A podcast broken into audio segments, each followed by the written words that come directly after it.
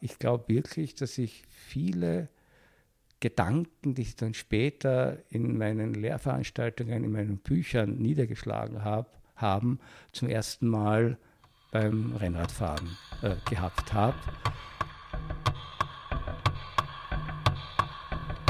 Willkommen bei Reich durch Radeln, dem Podcast der velophilen Erfolgsgeschichten. Heute am Mikrofon Matthias und Magda. Und wir hatten vor wenigen Wochen, beziehungsweise der Klaus und der Matthias hatten vor wenigen Wochen einen der, oder wahrscheinlich den bedeutendsten Philosophen des Landes, Publizist, Kulturessayist und Gründer des Philosophikums Lech äh, im Interview, Konrad Paul Lissmann. Vor kurzem ist auch ein neues Buch von ihm erschienen, zusammen mit Michael Köhlmeier. Aber das war nicht der Grund, warum wir mit ihm sprechen wollten, sondern das glaubt ihr nie. Es geht ums Radlfahren. Konrad Paul Lissmann ist Radfahrer, ist ein passionierter Rennradfahrer, der von sich sagt, dass er ein libidinöses Verhältnis zum Rennradsport hat. Mhm. Also ein velophiler Philosoph. Der velophile Philosoph in Österreich, genau. Mhm. Ist er damit alleine eigentlich? Das ist eine sehr gute Frage. Weiß ich nicht er war früh schon auf unserer Liste der, der Wunschgäste und hat uns dann geantwortet. Und nach einigen Wochen haben wir dann für den August einen Termin ausgemacht und der Klaus und ich, wir haben ihn dann besucht in, im, am NIC, am, im neuen Institutsgebäude, am Institut für Philosophie, wo er sein Büro hat. Unterrichtet er noch? Er wird heuer 66 und ich glaube, letztes Jahr ist er emeritiert worden. Aber wie viele emeritierte Universitätsprofessoren unterrichtet er noch, er hält Seminare, betreut Doktoratsstudierende und ist da noch voll im Geschäft. Und da hat er noch ein Büro am Institut und da habt ihr mit ihm das Interview geführt, oder? Wie ist das Büro? Wie kann man sich das vorstellen? Erstens einmal war es eine große Enttäuschung für den Klaus und für mich, dass, dass Nick kein Paternoster mehr hat. Das habt ihr nicht mitbekommen, dass das. Na, hast du das gewusst? Ja. Ich war das letzte Mal vor lange. Wie lange gibt es Paternoster nicht mehr? Also es war nach meiner Studienzeit auf jeden Fall. Dies ist auch schon ein paar Jahre hast her. Hast du das noch erlebt, das Paternoster? Ja, ja, ja, ja. Und wie? Auch der Liesmann hat sich da aufgeregt darüber, zu Recht, weil er gemeint hat, dass das Paternoster natürlich eine viel größere Transportkapazität hatte. Effizienter. Mhm. mhm. Aber die Bauvorschriften erlauben das offenbar nicht mehr. Und jetzt ist meines Wissens das letzte Paternoster in Wien im Gebäude der Industriellen Vereinigung, nur deswegen, weil es denkmalgeschützt ist. Mhm. Schade. Sehr schade. Äh, wir hatten nicht dort, um über das Paternoster zu sprechen. Wir haben uns über das Radfahren natürlich unterhalten. Ja. Und der Bogen hat sich gespannt von seinem sportlichen Fahrradalltag und dann sehr viel über Verkehrspolitik. Er vertritt eine sehr pointierte Position. Er, für mein Gefühl spricht er fast so, als hätte ihn die Radlobby vorher gebrieft. Er erwähnt zum Beispiel Günther Anders, der den Gedanken formuliert hat, dass wir die Logik der Geräte übernehmen, die wir gebrauchen. Also wenn wir im Auto sitzen, dann denken wir in der Logik des Automobils.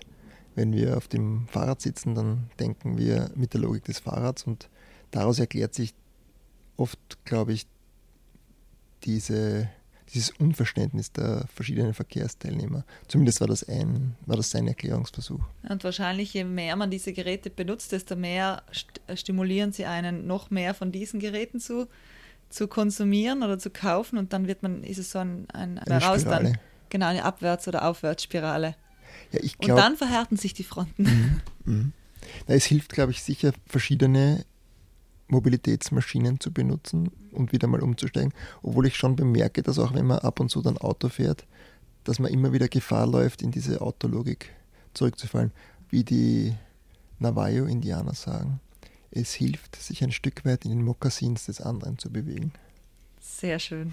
Ich glaube, wir wollen jetzt dem Konrad Paul Lissmann nicht die Show stehlen und hören uns deshalb das Interview mit ihm an. Right on.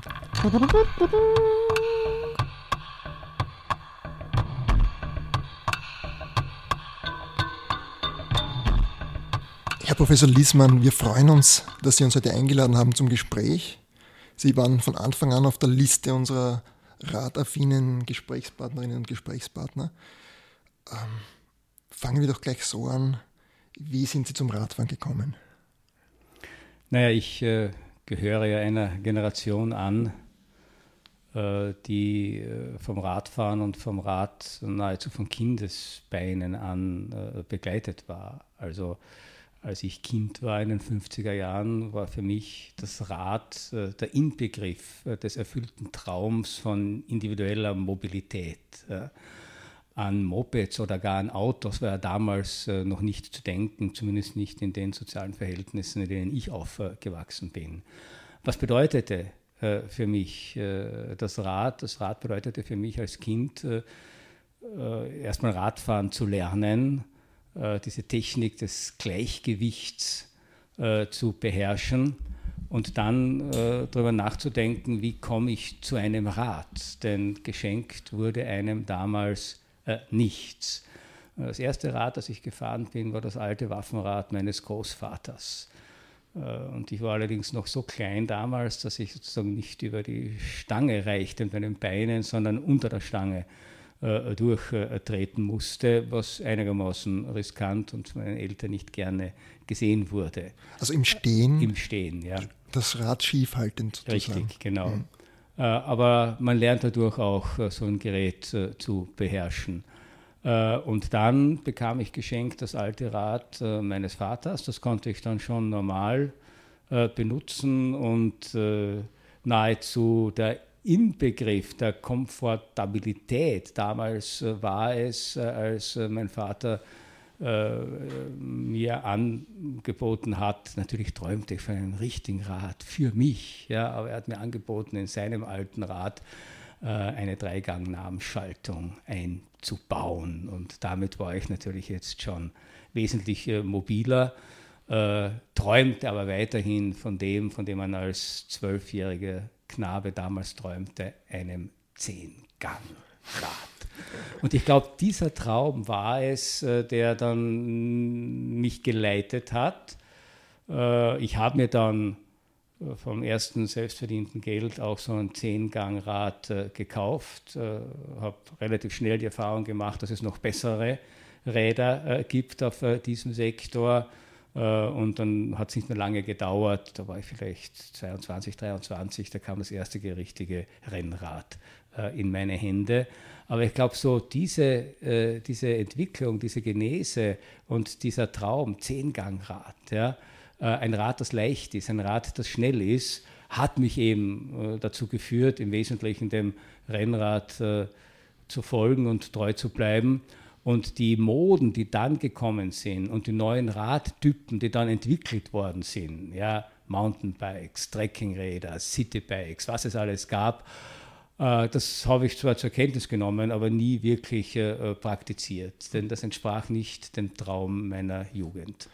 Und die Automobil Automobilisierung, die eingesetzt hat, die hat sie auch nie versucht. Äh, interessanterweise nicht wirklich. Ich habe im Gegensatz zu meinen äh, Alterskollegen äh, zum Beispiel auch nie den Wunsch oder den Traum gehabt, ein Moped zu haben oder eine Vespa. Ja, ist ja schick gewesen. Ja, gerade ja. in, in Villach, glaube ich. Villach, ja, also gerade in ja. einer Gegend, wo man ja um, öffentlich kaum äh, über Land äh, kam. Äh, und ich habe auch keine besondere Affinität oder keinen besonderen Wunsch äh, nach einem Auto äh, gehabt, habe auch relativ spät, also zumindest für jemanden, der im Land aufgewachsen ist oder in einer Kleinstadt aufgewachsen ist, relativ spät den Führerschein gemacht und erst dann wirklich sehr, sehr spät mir selber auch ein Auto gekauft, einfach weil bestimmte, bestimmte Distanzen und äh, bestimmte Formen von Mobilität äh, das nahegelegt haben.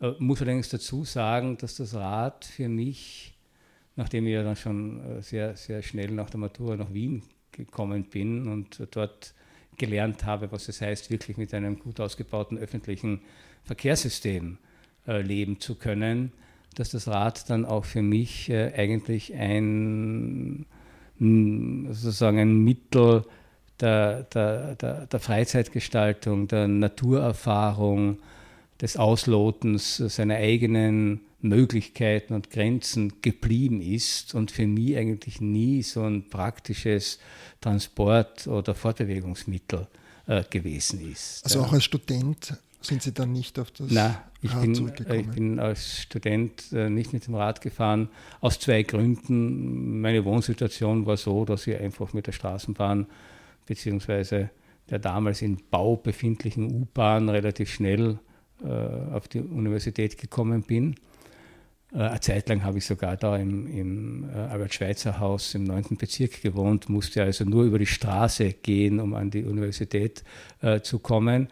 Äh, und der zweite Grund war, das darf man nicht vergessen, ich habe in der Zeit studiert, da gab es in Wien keinen einzigen Radweg. Ja. Also Radfahren war damals echt noch lebensgefährlicher, als es heute ja auch äh, noch ist. Ja. Also dieser zumindest dieses langsame Umdenken der Verkehrspolitik weg von einer nur autogerechten Stadt hin zu einer Stadt, die äh, sozusagen gemischte Form von Verkehr kennt, ja, die Rücksicht auch nimmt und dementsprechende Einrichtungen vorsieht für Radfahrer, für Fußgänger, äh, das war in den 70er Jahren überhaupt kein Thema.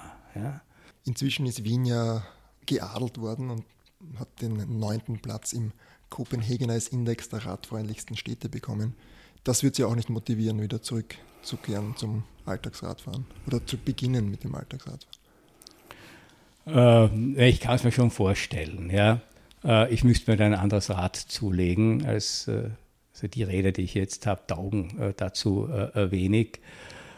Ich finde es nach wie vor, wenn ich mir das ansehe, nicht wirklich attraktiv. Ja. Und wenn ich mit meinem Rennrad äh, von Hütteldorf oder sonst wo oder von Otterkring starte und äh, die ersten 10, 15 Kilometer noch im urbanen Gebiet mich bewege, wo es zum Teil auch Radwege gibt. Ja, und ich dann fahre auf einen 50 Zentimeter breiten Radweg, rechts die parkenden Autos, wo man nie weiß, wer wann, ohne zu schauen, die Tür aufmacht, links überholen einen Lastwagen mit 5 Zentimeter Abstand.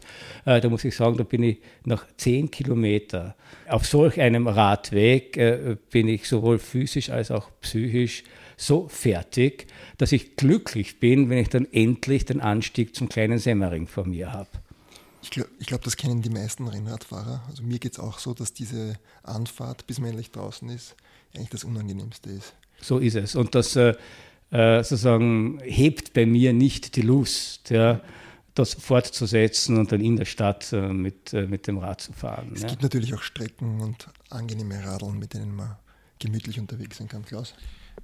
Wie darf man sich das logistisch vorstellen, wenn Sie äh, eine Radtour beginnen? Fahren Sie dann mit der U-Bahn? Ich fahre mit der U-Bahn oder mit der, mit der S-Bahn bis, äh, bis Hütteldorf und starte dort. Ja. Ähm, Sie haben das vorher beschrieben, dass Sie aus einer Generation sind, wo man noch das, ähm, das Rad als Kind kennengelernt hat. Können Sie es beschreiben, wie sich das verändert hat in den letzten Jahren? Weil es heißt ja auch, dass es jetzt nicht mehr so ist, offensichtlich, oder zwischendrin mal nicht so war. Äh, ich würde nicht sagen, dass es jetzt nicht so ist. Ja, also mm, die meisten Kinder, hoffe ich zumindest, lernen Radfahren und äh, bekommen ein Rad und, und äh, lernen damit, äh, damit umgehen. Was sich äh, zumindest zwischenzeitlich geändert hat, äh, war sicher dasjenige, dass das Rad eigentlich, ähm, wie soll man sagen, oder das Fahren mit dem, mit dem Fahrrad so als Art mindere Form der Mobilität äh, gegolten hat. Also wer etwas auf sich gehalten hat, äh, als 16-Jähriger hat ein Moped gehabt. Äh, wer nur ein Rad hatte, der war offensichtlich arm. Und äh, das hat sich ja dann fortgesetzt. Ich kann mich erinnern, wie ich dann in den späten 70er, frühen 80er Jahren in, also mit meinem mit meiner Leidenschaft, dem Rennradfahren, begonnen habe und äh, damals äh, schon die U-Bahn, äh, soeben fertiggestellte U-Bahn benutzt habe. Da war ich einer der ganz wenigen und bin ganz schief angeschaut worden. Ja, das war was Exotisches. Ja, und, äh, ich kann mich ja auch erinnern, als die ersten längeren Radwege dann gebaut worden sind, also Donauradweg äh, zum Beispiel. Ja, da gab es ja, man glaubt es ja heute nicht mehr, ja durchaus so etwas wie Vorbehalte etwa von Beherbergungsbetrieben, weil die der Auffassung waren, wer mit dem es notwendig hat, von Passau nach Wien mit dem Rad zu fahren, der ist ganz, ganz arm und kann sich kein Gasthauszimmer leisten. Ja? Das heißt, das war sozusagen die, die geistige Verfassung, das war die habituelle Einstellung in den 70er und 80er Jahren äh, zum Radfahren. Und das hat sich ja Gott sei Dank schon ein bisschen geändert. Sie haben in Interviews gesagt, dass äh, für Sie das Rennrad das klassische Urbild ähm, des Fahrrads ist und dass dann nicht mal eine Packtasche drauf darf, eigentlich, wenn man es genau nimmt. Sind Sie schon mal mit dem Rad gereist auch, wo man sagt, da nimmt man dann doch ein bisschen Gepäck mit? Oder? Ja, ja, bin ich ein paar Mal und habe das als sehr mühsam äh, empfunden. Ja, mit Gepäcktasche am Lenker, mit Rucksack äh, am Rücken macht das Fahren mit einem Rennrad eigentlich keinen großen Spaß. Ja. Und jetzt organisiere ich das dann so, äh, dass das Gepäck schon dort ist, wo ich hin will. Es gibt aber eigene Bewegung, die sich Bikepacking nennt, die das irgendwie äh, versucht, auch ergonomisch angenehm am, am Fahrrad unterzubringen. Ja, wer es probieren will oder gerne macht, soll es tun. Äh, äh, ich muss es nicht. Ich muss es nicht machen. Also ich bin froh, wenn, äh, also ich meine, ich finde das Schöne, ich habe das ja auch schon mehrmals betont, das Schöne am, Rennradfahren, diese absolute Funktionalität und dieser absolute Reduktionismus, ja, also nichts Überflüssiges, weder am Rad noch am, am Fahrenden, ja. Also ich meine, äh, jedes Rennradfahrer wissen das, ja, jedes Kilo, das man zu viel auf seinen Hüften hat, empfindet man als Belastung.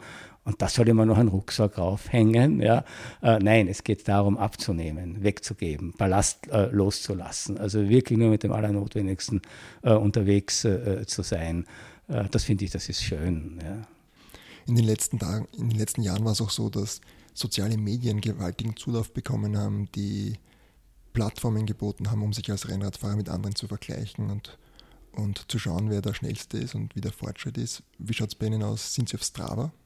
Nein, nein. Äh, ich bin auf keiner äh, dieser Plattformen. Äh, und zwar aus ganz einem einfachen Grund. Ich habe das Rennradfahren nie wettkampfmäßig betrieben und auch nie in Gruppen. Und es ist mir nie darum gegangen, mich mit anderen zu vergleichen sondern das war und ist äh, sozusagen meine, meine Form einer, einer Selbstbegegnung, so würde ich das beschreiben, und meine Möglichkeit oder meine Form auch äh, einerseits äh, eine bestimmte Form der Fitness äh, äh zu behalten äh, und auf der anderen Seite eben diesen Genuss zu verspüren äh, sich eine Landschaft, äh, die Konturen einer Landschaft einfach auf diese Art und Weise äh, zu erfahren, im, im besten Sinn des Wortes. Das war für mich das Entscheidende.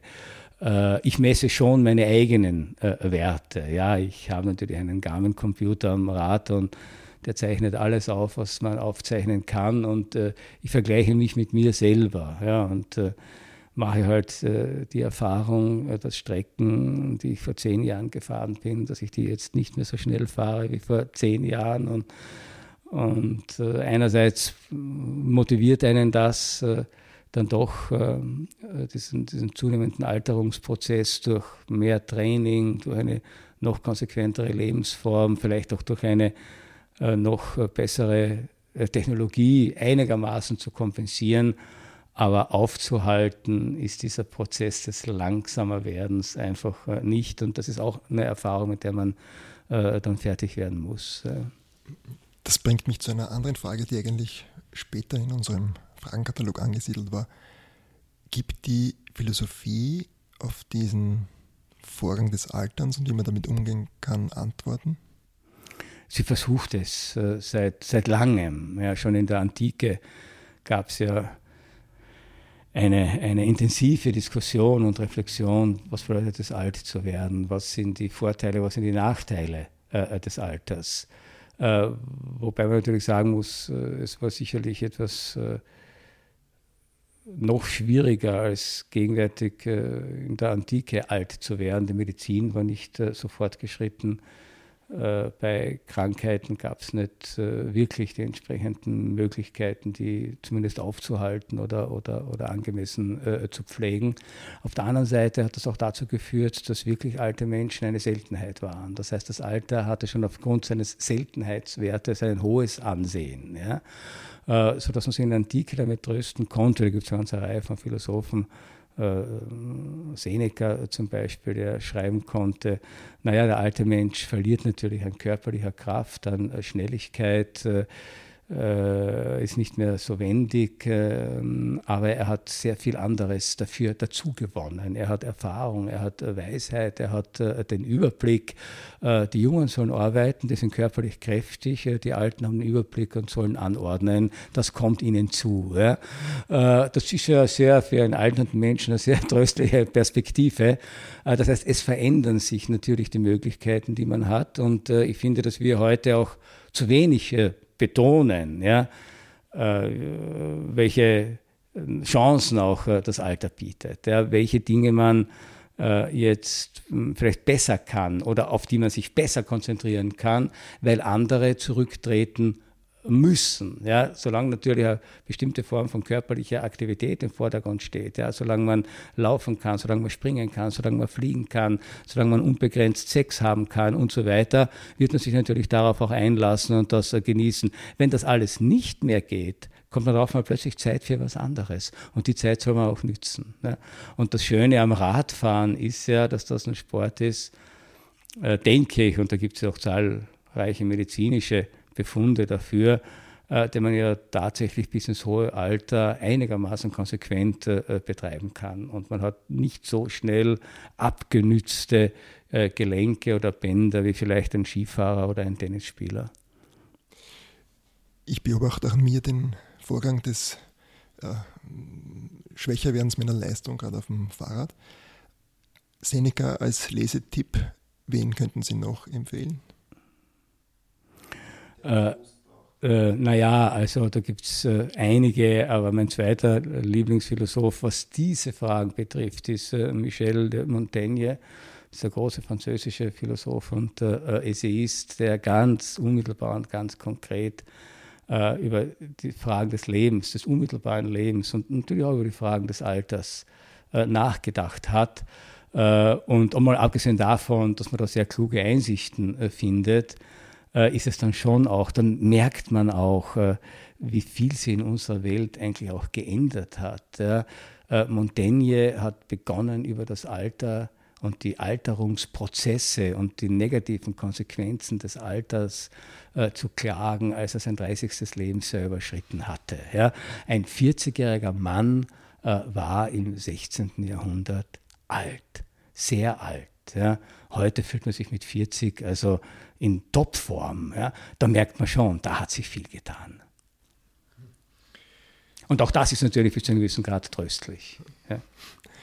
Wir haben vorher geredet über Ihre Logistik, wenn Sie äh, aus der Stadt rausfahren zum Radfahren. Und haben gerade beschrieben, dass das durchaus unangenehm ist auf den Radwegen in Wien.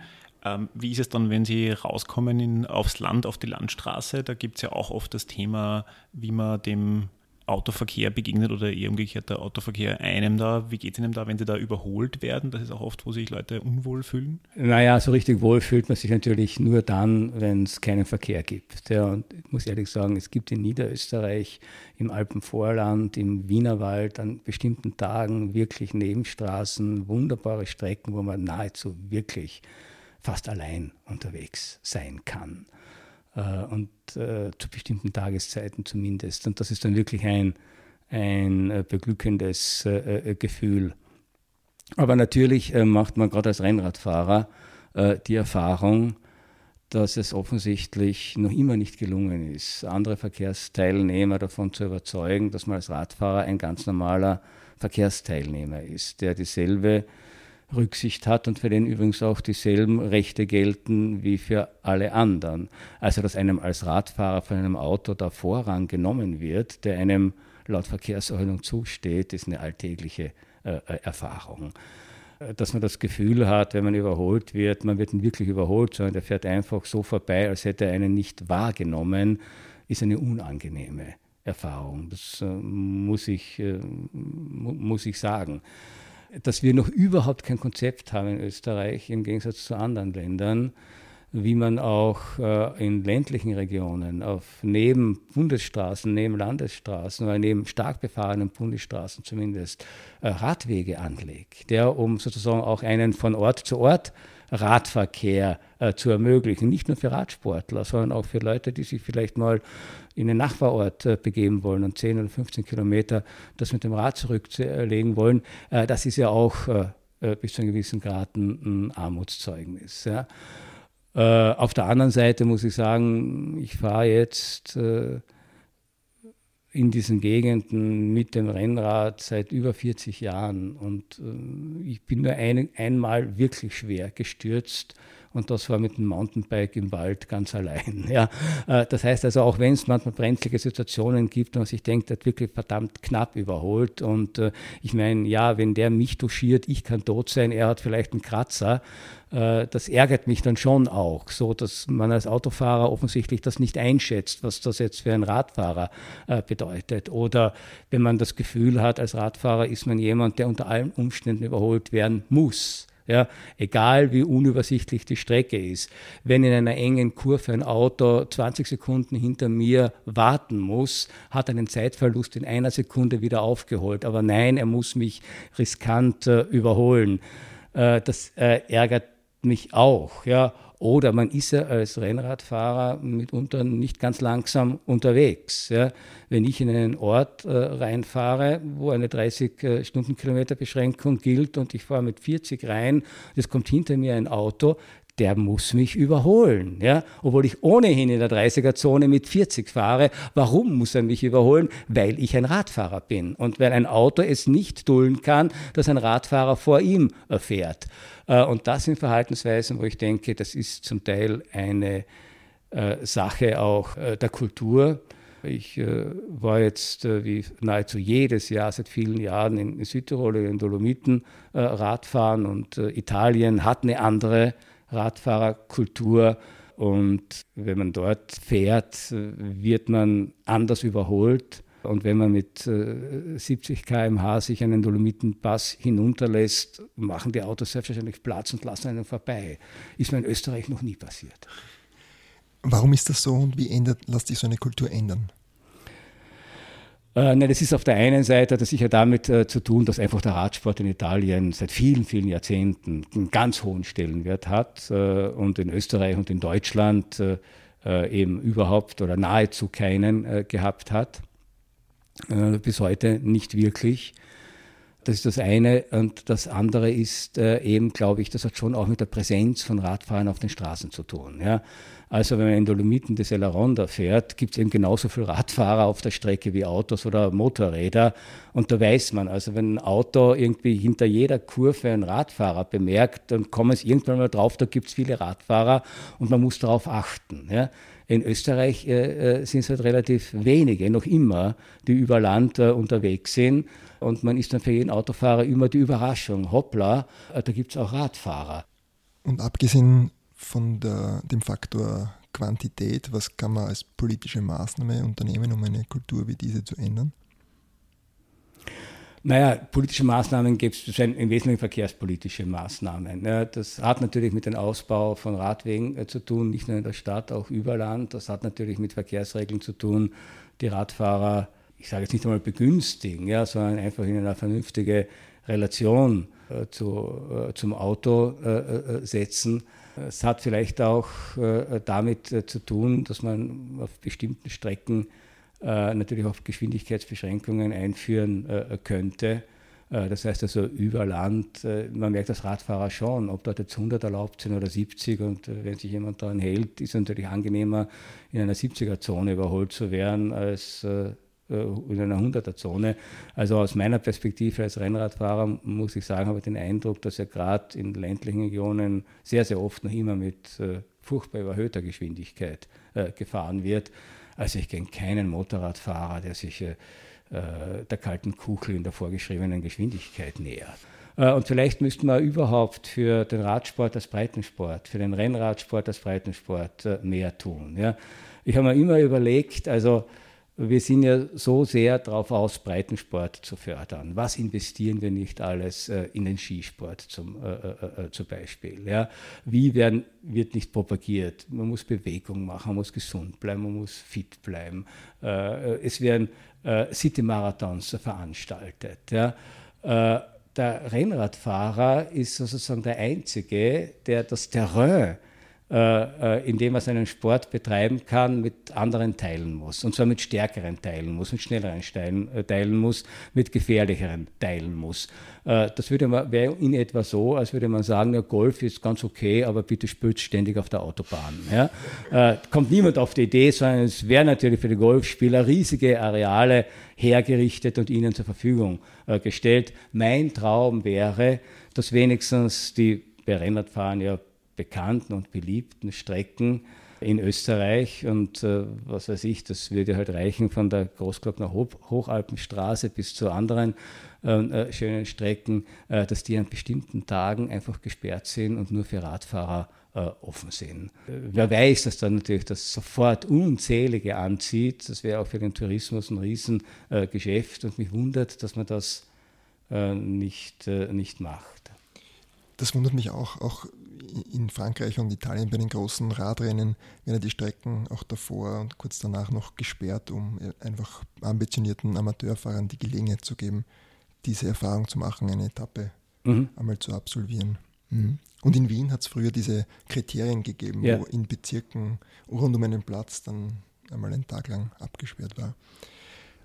Lassen Sie uns ein bisschen über den Diskurs in der Verkehrspolitik sprechen wir registrieren oft mit Verwunderung, dass die Debatte, wenn es sobald um Kurzparkzonen, Verkehrsberuhigung, Tempolimits oder auch CO2-Abgabe geht, dass diese Debatte sofort enorm emotional und hasserfüllt und mm, voll mit Kampfrhetorik wird. Warum ist das so? Naja, also ich muss ehrlich sagen, für mich ist das ehrlich gesagt auch ein Rätsel, ja, weil für mich ist Verkehrspolitik eine ganz rationale Frage äh, und also man muss sich einige politische Ziele setzen und nicht erst seit wir jetzt äh, äh, Greta Thunberg und die Klimadebatte haben, ist mir klar, äh, dass in Ballungszentren wie Wien äh, eigentlich der Autoverkehr zurückgedrängt werden muss, äh, aus äh, Gründen der, der, der, Lebensqualität, aus Gründen der Umwelt, aus Gründen der Schadstoffreduzierung. Ich habe schon sehr, sehr früh die These vertreten, dass diese Stadtarchitektur der 60er Jahre, die die autogerechte Stadt gefordert hat, ein gigantischer Irrweg war und damals schon ein Irrweg war. Und gleichzeitig ist aber völlig klar, dass eine moderne Gesellschaft ein hohes Maß an Mobilität braucht. Äh, auch individueller Mobilität. Also muss man auf Mittel und Wegen suchen, äh, hier zu einem vernünftigen Mix äh, zu kommen, äh, beziehungsweise die Mobilitätsformen auch den gewachsenen urbanen Strukturen anzupassen und nicht umgekehrt sozusagen urbane Strukturen bestimmten Mobilitätsfantasien unterzuordnen. Wir wären ja heute in Zeiten, wo die Städte sich im Sommer aufhitzen, glücklich, wenn man in den 60er Jahren nicht diese ganzen Alleen abgeschlägert, abgeholzt hätte, die die Stadt ja durchzogen haben. Ja, dass die Burggasse mal eine Allee war, ja, in deren an deren, an deren Gehsteigen man schattig äh, hätte unter den Bäumen sitzen können, kann man sich heute gar nicht mehr vorstellen. Das ist heute ein Traum. Ja. Das war mal Realität. Die, diese Realität hat man einfach dem Autoverkehr geopfert, ohne Not. Ja.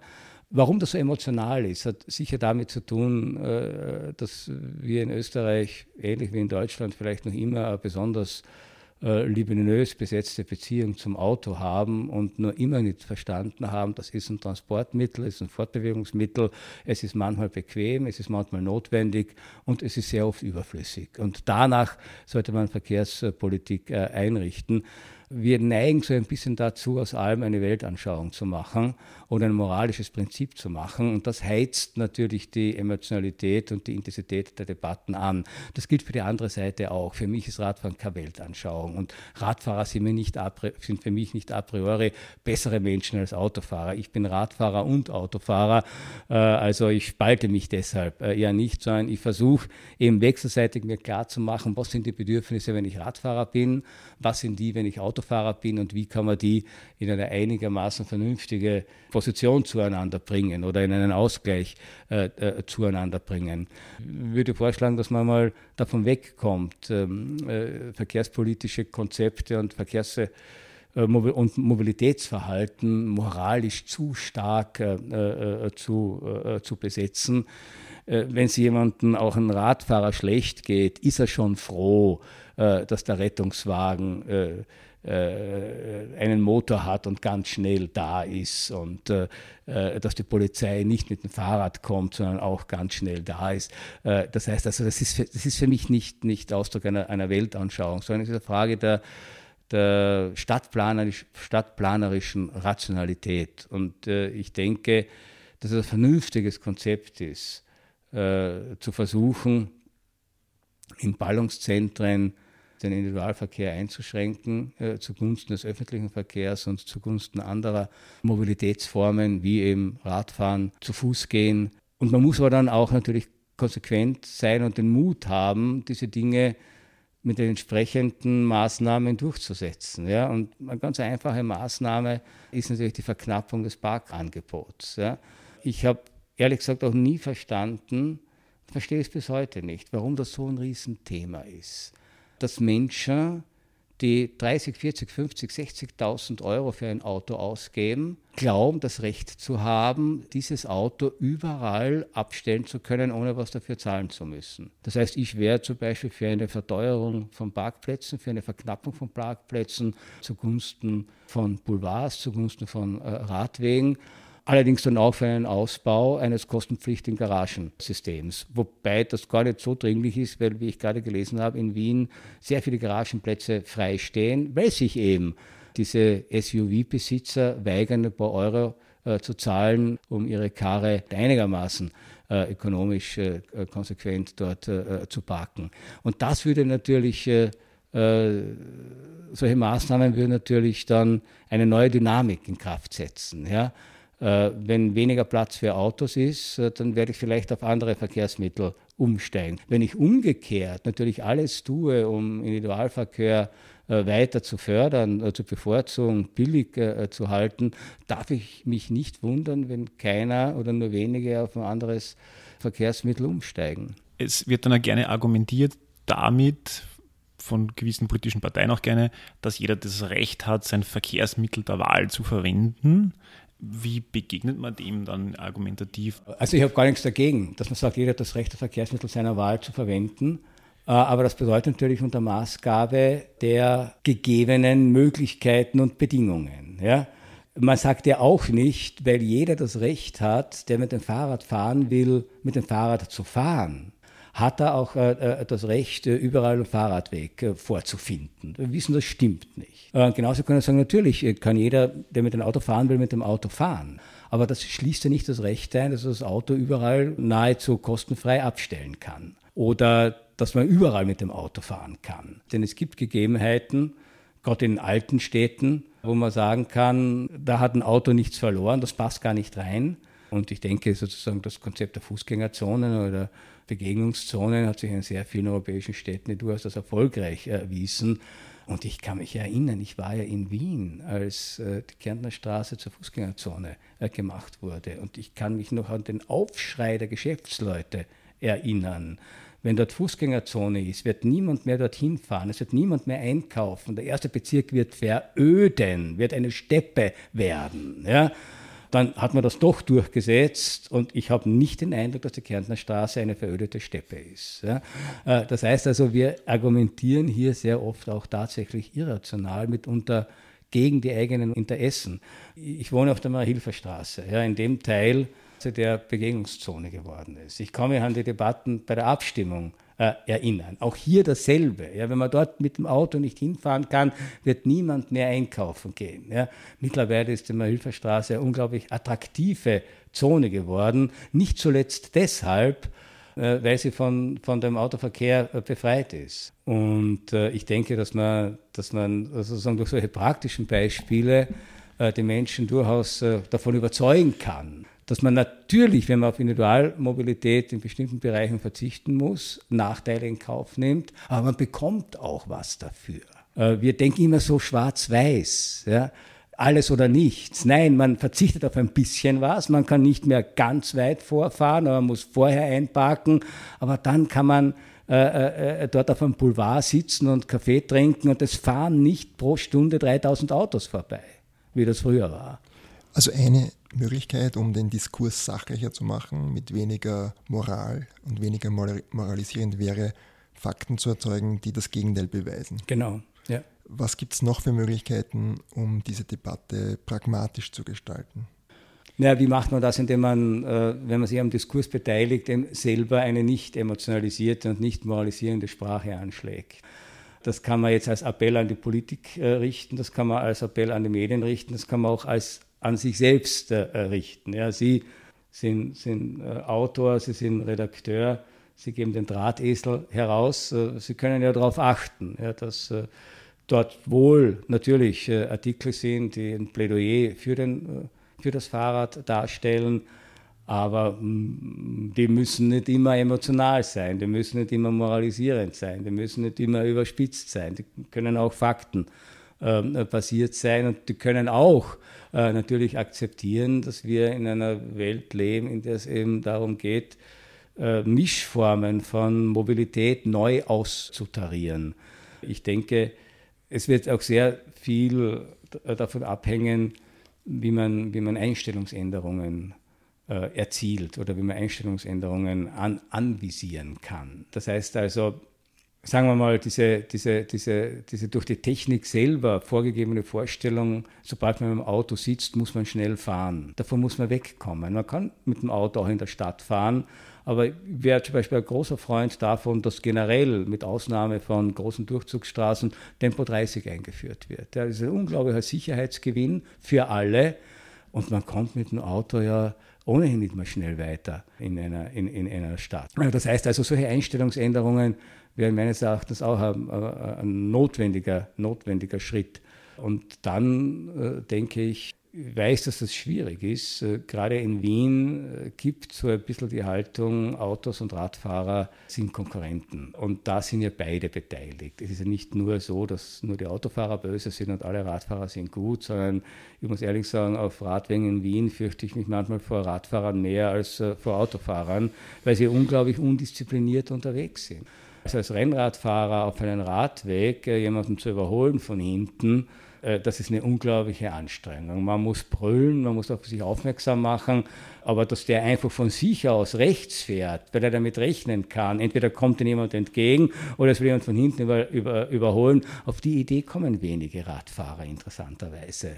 Äh, ich bin auch kein großer Freund der Praxis von Radfahrern, wenn nur eine gewisse Chance besteht, lebend drüber zu kommen, bei Rot über die Ampel zu fahren. Also ich muss ehrlich sagen, vielleicht bin ich hier etwas äh, konservativ und bürgerlich, aber ich bleibe auch als Rennradfahrer vor roten Ampeln stehen. Und erwarte mir aber dann, dass mich die Autos nicht gleich wieder weghupen. Äh, also da, da, da ist von beiden Seiten, glaube ich, noch einiges offen an, an Einüben von gegenseitigem äh, Respekt und sobald man nicht mehr das Gefühl hat, dass man auf der Straße im anderen Verkehrsteilnehmer einen Konkurrenten, einen Feind hat oder dass der einen eigentlich als, als, als nicht berechtigt anerkennt. Sobald das weg ist, sobald man das Gefühl hat, man wird einfach mit seinen Möglichkeiten respektiert, denke ich, wird sich die Lage auch entspannen.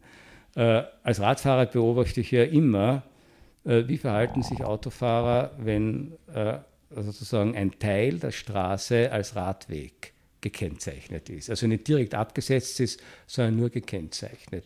Da gibt es eine Reihe von Autofahrern, die respektieren das einfach. Ja, und die benutzen nur den Teil der Straße, der für sie vorgesehen ist. Und dann gibt es immer wieder welche, die, egal ob hinten ein Radler kommt oder nicht, demonstrativ, zumindest äh, mit ihren äh, rechten Vorder- und Hinterreifen am Radweg äh, zu fahren, um zu demonstrieren, eigentlich gehörte die Straße den Autos, eigentlich ist ein Radweg ein Unsinn.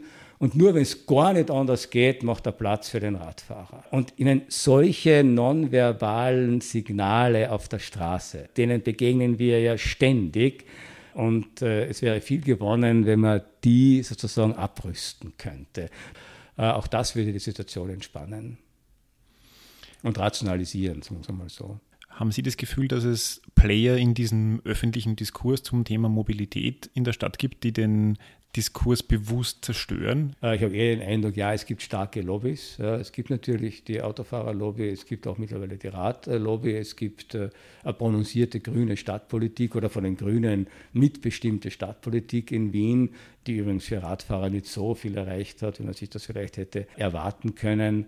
Aber ich habe jetzt nicht so den Eindruck, dass da ein Diskurs wirklich zerstört wird. Ich habe eher das Gefühl, dass man sich schon zunehmend Gedanken macht, wie man äh, sozusagen Automobilität zumindest allmählich äh, reduziert und, äh, und einschränkt. Vor kurzem hat ein Unfall für Schlagzeilen gesorgt, bei dem ein Auto in einen Fahrradanhänger gekracht ist und zwei Kleinkinder getötet hat. Und die Reaktionen darauf, die waren aus unserer Sicht dann unfassbar. Und in, in Online-Foren ist dann die Mutter kritisiert worden und die, die, die Schuld wurde mehr oder weniger den, den, den Eltern gegeben, die mit Kinderanhängern unterwegs sind. Der Kurier hat getitelt Todesgefahr auf vier Rädern und der Verkehrsminister hat dann angekündigt, die Sicherheit von Fahrradanhängern evaluieren zu wollen. Mm, es war keine Rede vom Tempo auf Überlandstraßen, von Unachtsamkeit, also von den beiden mhm. Hauptursachen bei tödlichen Unfällen. Wie, wie, sehen Sie diese, diesen Umgang mit, mit, mit Unfällen dieser Art? Ja, ich habe das auch verfolgt und habe mich ähnlich äh, darüber verwundert äh, äh, wie Sie. Das ist mir schon auch ein Indiz dafür gewesen, was ich vorhin sagte, dass wir offensichtlich oder sehr viele bei uns auch äh, maßgebliche Verkehrspolitiker noch immer diese, diese affektive Haltung haben, die Straße ist eigentlich für die Autos da. Äh, und wenn sich ein Radfahrer oder gar ein Radfahrer, eine Radfahrerin mit Anhänger und Kindern auf diese Straße verirrt, dann ist es ungefähr so, als würde jemand freiwillig in den Dschungel gehen und dann gibt es ihm dort Tiger. Er ist dann selber schuld, hätte er doch zu Hause bleiben äh, können. Das heißt, das Bewusstsein, was ich eigentlich fordere, äh, dass es unterschiedliche Verkehrsteilnehmer gibt, die alle die gleichen Rechte und Pflichten haben, dieses Bewusstsein ist meines Erachtens tatsächlich noch unterentwickelt. Und natürlich wäre meines Erachtens die erste und äh, richtige Reaktion auf diesen furchtbaren Unfall gewesen, nach der Verantwortung des Autofahrers zu fragen. Äh, denn wenn der vorschriftsmäßig unterwegs ist, kann er ein Fahrrad mit Anhänger nicht übersehen. Meine, generell haben ja irgendwie Menschen, insbesondere in der heutigen Zeit, so eine Obsession mit Sicherheit. Und Radfahren, insbesondere Rennradfahren, wird da gerne als, als gefährlich gesehen weil es ein vielleicht objektiv erhöhtes Risiko gibt. Dafür liefert die Zeit am Rad, glaube ich, einfach schönere Erlebnisse. Ich glaube, da sind wir uns einig. Da gibt es Abwägen von, ich sage mal, Lust und Risiko. Gibt es da in der Philosophie irgendeine Idealformel, wie man das gegeneinander aufwiegt? Oder haben Sie dafür eine konkrete persönliche Formel? Nein, ich habe keine Formel. Ich weiß, äh, dass es natürlich auch Rennradfahrer gibt, die das Risiko suchen. Und das Risiko besteht ja beim Rennradfahren ja auch nicht nur darin, dass es auch Autos auf der Straße gibt, äh, sondern man kann ja selber riskant äh, fahren. Also gerade bei Abfahrten äh, ist alles möglich. Ich muss ehrlich sagen, ich bin auch jemand, der großen Wert auf Sicherheit äh, legt. Und ich fahre selber nicht äh, riskant und äh, bemühe mich sozusagen, alle Vorschriften einzuhalten mich immer rechts zu halten auf der Straße, keine Kurven zu schneiden, in die ich nicht einsehen kann und äh, erwarte mir das dann auch von den anderen äh, Verkehrsteilnehmern.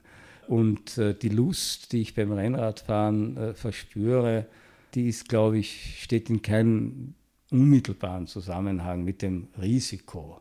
Ja, natürlich gibt es äh, Abfahrten, wo man sich hinterher denkt, na Gott sei Dank ist da jetzt nichts passiert oder ist jetzt kein Reifen geplatzt oder ist jetzt kein Eichkatzel über die Straße gerannt. Das kann ja alle fatale Folgen haben. Gleichzeitig hat das Fahren mit hohen Geschwindigkeiten am Rad natürlich schon einen speziellen Lustfaktor. Man spürt natürlich auch die Geschwindigkeit ganz anders. Ja. Äh, man hat ja nichts an, man ist dem Wind ausgesetzt, der, der, Luft ausgesetzt, man spürt jede Bodenunebenheit. Also das ist eine ganz andere Intensität von Erfahrung von Geschwindigkeit, die ich sehr schätze.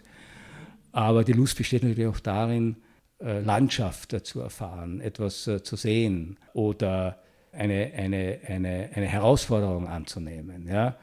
Also, also unterm Strich betrachtet äh, finde ich es ja immer befriedigender, ach, befriedigender, aber mindestens genauso lustvoll, einen Pass hinaufgetreten zu sein. Und das ist nicht sehr risikobehaftet, wenn wenig Verkehr ist und äh, man, man, tritt da einen sechs Kilometer Anstieg rauf, wird nicht viel passieren, ja, wenn man es konditionell durchhält.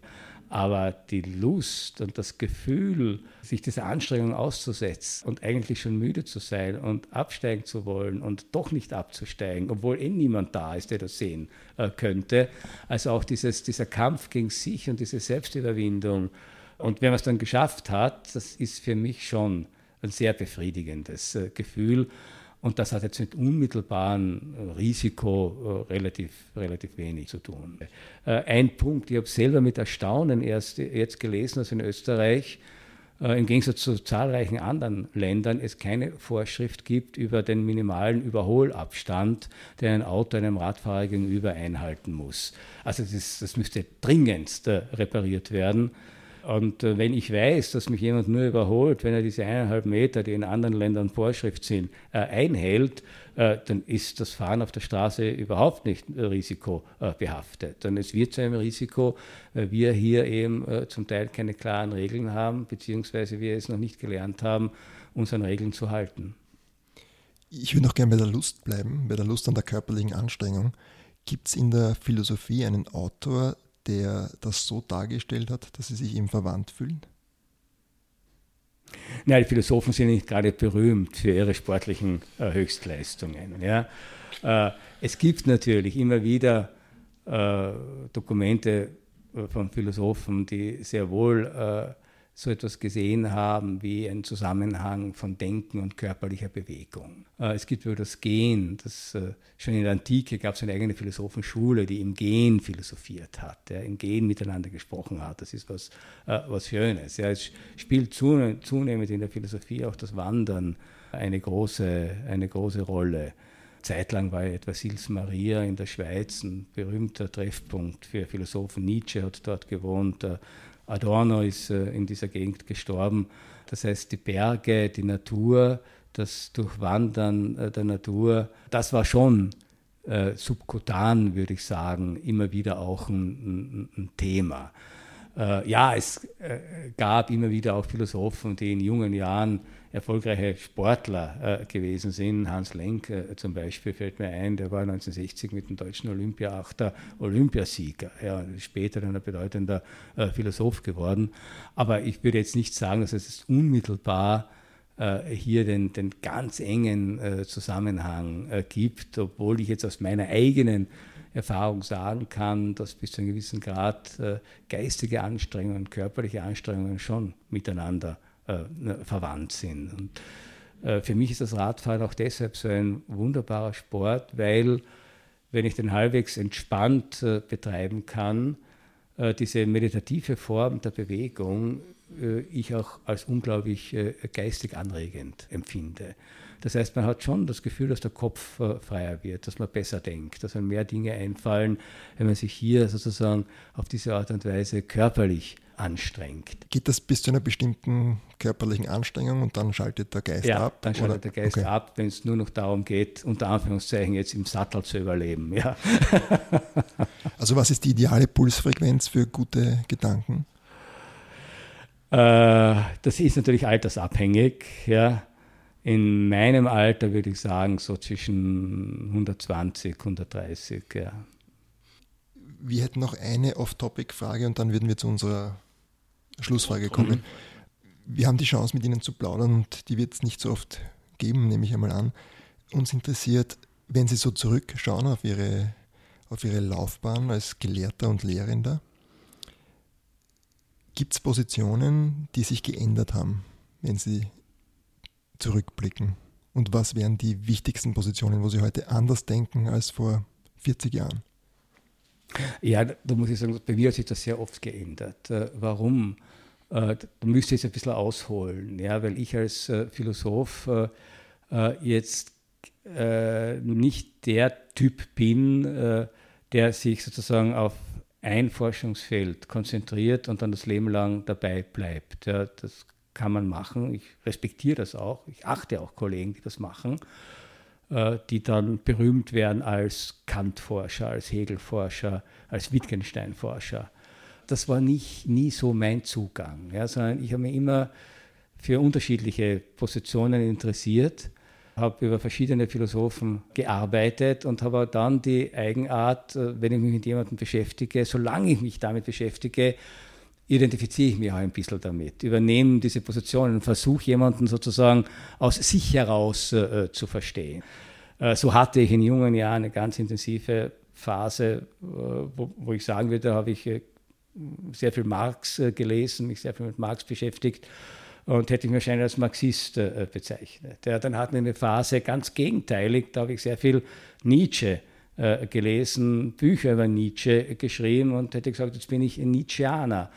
Äh, dann hatte ich äh, die Gelegenheit, einen bedeutenden Philosophen des 20. Jahrhunderts, Günther Anders, der in Wien gelebt hat, auch noch persönlich kennenzulernen.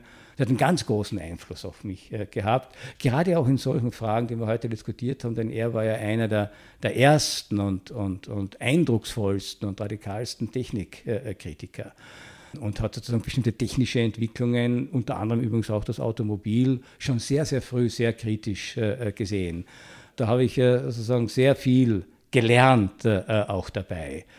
Dann bin ich auf äh, Sören Kierkegaard äh, gestoßen, ein äh, Denker, vielleicht etwas entlegen, äh, der mich unglaublich äh, beeinflusst hat. In dieser Radikalität, in der er sagt, also der Mensch existiert nur als Einzelner. Letztlich geht es immer darum, wie lebe ich, wie existiere ich. Ja?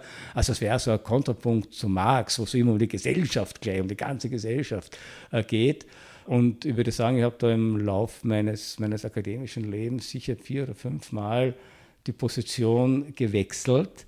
Das hat allerdings auch ein bisschen den Vorteil, dass man dann vorsichtig wird äh, im Glauben, man wüsste eh über alles schon äh, Bescheid. Und man, man lernt auch dann andere Positionen äh, zu verstehen oder zumindest äh, äh, zu respektieren. Man, ist dann offen und neugierig. Was gibt es sonst noch? Ja? Äh, und ich denke, das mag vielleicht auch sich dann so niederschlagen darin, dass ich durchaus, um auf unser Thema zurückzukommen, versuchen kann zu verstehen, was ist die Logik des Automobils. Das habe ich anders gelernt. Ja? Es sind nicht die Menschen, die das Problem darstellen. Es sind die technischen Systeme. Das Automobil enthält eine ganz bestimmte Logik. Ja? Äh, es braucht eine bestimmte Infrastruktur. Es erzwingt eine bestimmte Form des Verhaltens äh, des Fahrens. Es legt uns aufgrund seiner Technik, aufgrund seines Aussehens, aufgrund seiner Bedienbarkeit, legt uns ein bestimmtes Verhalten nahe. Also muss man nicht die Menschen kritisieren, sondern man muss die, man muss die technischen Systeme analysieren. Und wenn man das Gefühl hat, dass die äh, bedrohlich sind für den Menschen oder unangenehm sind, dann muss man sie äh, ändern. Deswegen finde ich sehr philosophisch hochspannend äh, die Frage, wie pro programmiert man oder wie wird man autonome Automobile programmieren. Ja? Welche Vorstellung von Automobil werden in diese Algorithmen, nach denen diese Autos dann fahren werden, einfließen. Da ist ziemlich viel Spielraum, da ist noch sehr viel offen. Und deshalb lohnt es sich, genau über solche Fragen äh, nachzudenken. Und das ist eine philosophische Frage. Welche, welches Wesen steckt in diesem Auto? Und äh, kann ich das jetzt verändern, wenn ich die Möglichkeit habe, die Chance habe, es sozusagen autonom zu programmieren, von Menschen unabhängig erfahren zu lassen? Wie soll es sich dann verhalten? Anderen Verkehrsteilnehmern gegenüber, äh, äh, Geschwindigkeitsbeschränkungen gegenüber, Restriktionen gegenüber? Das sind Fragen, die noch gar nicht vollkommen durchdacht worden sind, äh, was das bedeuten wird. Äh, die ich aber unglaublich äh, spannend finde, weil da sich auch Chancen ergeben könnten, das Verhältnis der Verkehrsteilnehmer untereinander äh, wieder vollkommen neu zu definieren. Und so gesehen versuche ich auch genau diese unterschiedlichen Varianten von Philosophie, die ich, die ich da durcharbeiten konnte, auf mein ganz normales, alltägliches, praktisches Leben anzuwenden. Schenken Sie uns noch jetzt ich den Günther Anders nehme ich mit als Lesetipp. Schenken Sie uns noch zwei Texte oder Denker, die man sich anschauen sollte, wenn man über die Themen, die wir heute besprochen haben, nachdenken will. Also ich muss ehrlich gestehen, ihr müsst jetzt nachdenken. Ihr müsst jetzt nachdenken darüber, welche, welche Philosophen äh, tatsächlich zu Rate gezogen werden könnten, um solche im engeren Sinn Mobilitätsprobleme äh, zu, äh, zu, lösen. Also ich meine, ich will jetzt nicht äh, ja, ich kann diesen Philosophen als solchen auch empfehlen, Blaise Pascal. Lieblings, der Lieblingssatz äh, von Blaise Pascal für mich lautet immer, alle Probleme entstehen dadurch, äh, dass die Menschen es nicht gelernt haben, ruhig zu Hause zu bleiben. Äh, das hieße, das Problem ist nicht, welche Form von Mobilität, sondern Mobilität an sich ist das Problem.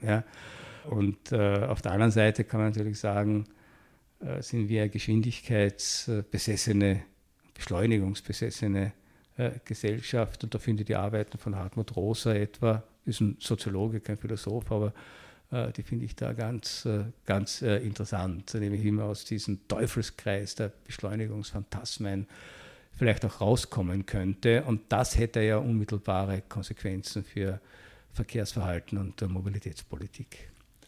Wie immer in unserem Podcast werden wir im Beipacktext alle Leseempfehlungen von Professor Liesmann dazustellen, für alle, die sich da interessieren und weiterlesen wollen. Wollen wir zur, wollen wir zur Abschlussfrage kommen? Ich hätte noch zwischendrin noch eine Frage ja. dazu. Wir haben jetzt lesewürdige Philosophen aufgezählt. Vielleicht auch noch ein, zwei schöne Pässe oder so, die sich auszahlen als Radfahrer, wo man dann über Philosophie nachdenken kann, während man hinauffährt. Ja, äh, äh, äh das kann ich gerne.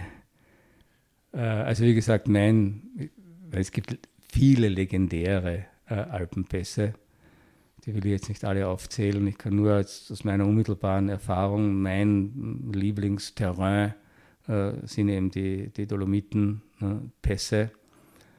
Äh, und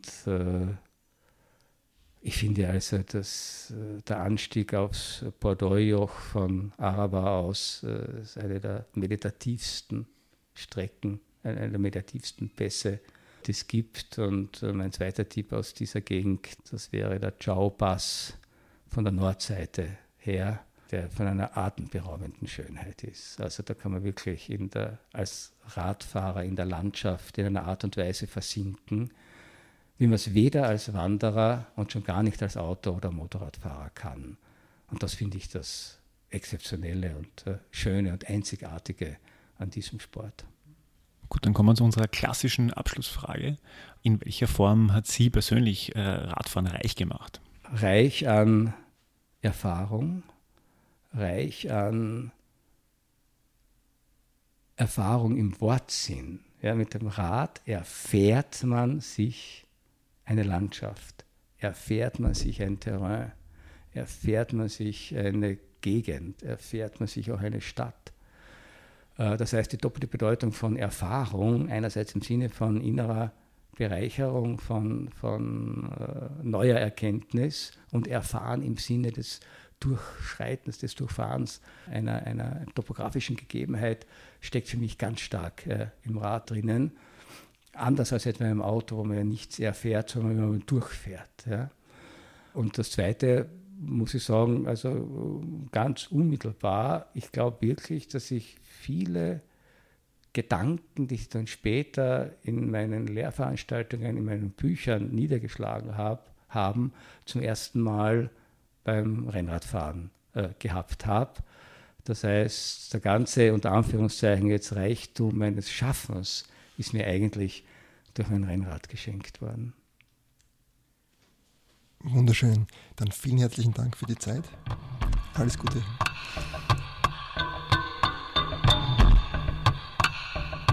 Das war die neue Folge von Reich durch Radeln.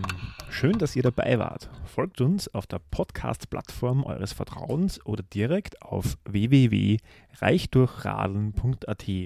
Hier findet ihr auch alle Infos zu den einzelnen Episoden samt ergänzender Links. Einmal im Monat sind wir auch mit unserer Sendung im freien Radio Salzkammergut zu hören. Wir produzieren unseren Podcast in Kooperation mit dem österreichischen Fahrradmagazin Drahtesel. Der Radsong, den ihr im Intro hört, stammt von MC Broco. Wir freuen uns über euer Feedback. Gibt es Gäste, die euch besonders interessieren, bestimmte Themen? Seid ihr vielleicht selbst durch Radfahren zu Reichtum gelangt und wollt mit uns darüber sprechen? Schickt uns ein E-Mail an reichdurchradeln.posteo.de. Servus, Baba, bis zum nächsten Mal.